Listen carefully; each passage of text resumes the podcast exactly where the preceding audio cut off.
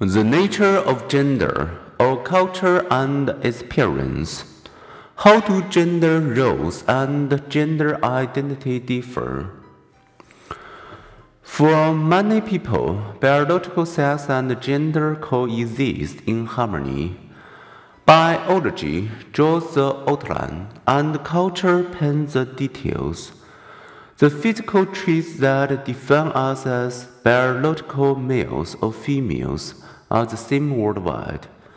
But the gender traits that define how men and women should act, interact, or feel about themselves may differ from one place to another. Gender roles. Cultures shape our behaviors by defining how we ought to behave in a particular social position or role. We can see these shaping power in gender roles.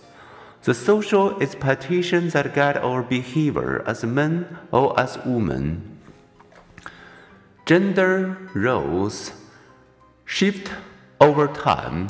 A century ago, North American women could not vote in national election, service in the military, or divorce a husband without cause. And if a woman worked for pay outside the home, she would more likely have been a midwife or a seamstress rather than a surgeon or a fashion designer.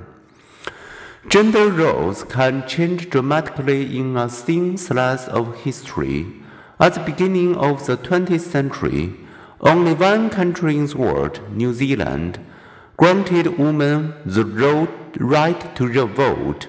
Today, worldwide, only Saudi Arabia denies women the right to vote. Even there, the culture shows the sign of shifting toward women's voting rights. More U.S. women than men now graduate from college, and nearly half the workforce is female. The modern economy has produced jobs that rely not on brute strength but on social intelligence, open communication, and the ability to sit still and focus. What changes might the next hundred years bring? Gender roles also vary from one place to another. Nomadic society of food gathering people have had little division of labor by sex.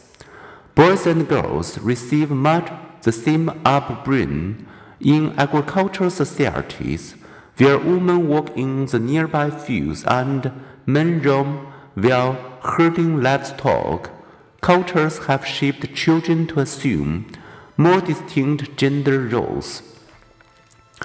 Take a minute to check your own gender expectations.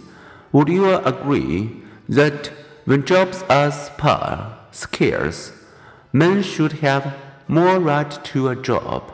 In the United States, Britain, and Spain, barely over 12% of adults agree. In Nigeria, Pakistan, and India, about 80% of adults agree. We are all human, but my how our views differ. Australia and the Scandinavian countries offer the greatest gender equity. Middle Eastern and North African countries the last.